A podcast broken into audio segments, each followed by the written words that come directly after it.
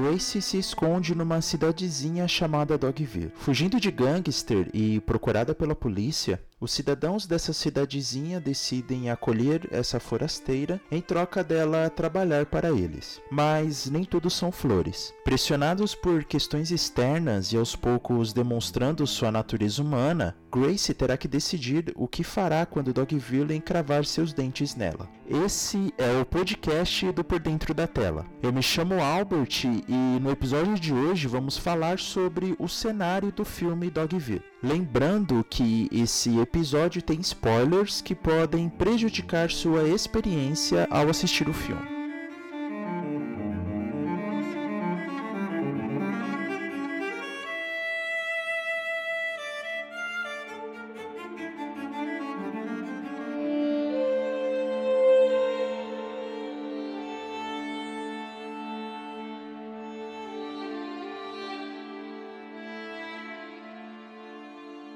Dogville foi escrito e dirigido pelo cineasta dinamarquês Lars von Trier. Ele é um filme provocativo e que tira o espectador do seu centro de conforto e estimula o pensamento e o mergulho naquele universo. A primeira coisa que notamos é o cenário.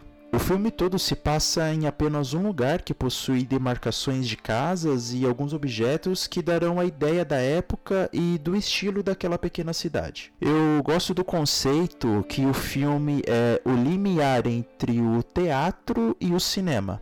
Gosto de imaginar que o filme se passa numa ribalta e que por um acaso aquilo se transformou em um filme. Eu não sou muito de ir ao teatro, talvez por uma falta de costume por essa arte, apesar de me fascinar muito. Quase que naturalmente a gente linka o filme com o teatro e isso mostra a intenção da obra.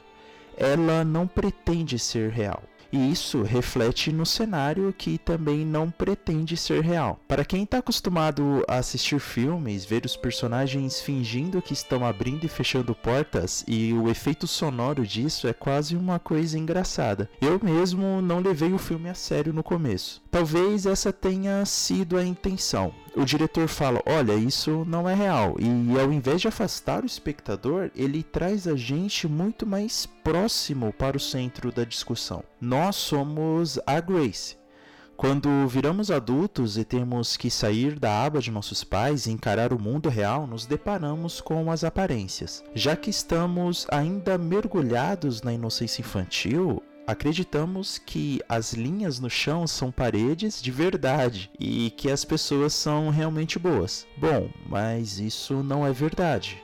Na vida adulta, somos levados a um novo conceito: o fingimento. No mundo de aparências, fingir ser alguém é a melhor coisa que você pode fazer. A única que não fingia ali era Grace. Em uma recente entrevista para a Mônica Palazzo, numa live da ABCine no Instagram, a diretora de arte Vera Hamburger disse que a direção de arte num filme não se limita a apoiar a narrativa, mas também em ser uma experiência sensorial ao espectador. Para mim, Dogville atinge esse ápice na cena em que Chuck abusa de Grace. Como os moradores fingem que aquelas linhas são paredes, eles fingem que a violência sexual daquela cena não existe. Mas relaxa, isso não é real, é só um filme, né? No final, quando Grace decide acabar com a cidade com a ajuda de seu pai, é uma mensagem que no mundo além de talião é tão real quanto a dualidade moral das pessoas. O filme acaba de maneira extremamente pessimista, o que pode ser ruim para você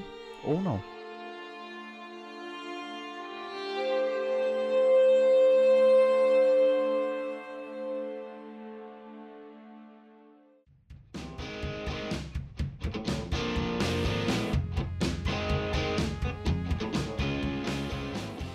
Recomendo você acessar o post deste episódio no site pordentrodatela.com.br. Lá eu linkei também um texto muito maneiro do Rodrigo Mendes sobre Dogville. O Por Dentro da Tela também é um canal no YouTube. Então, se você quer mais conteúdo, se inscreva lá no canal youtube.com/por dentro da tela. Te vejo no próximo episódio e até lá.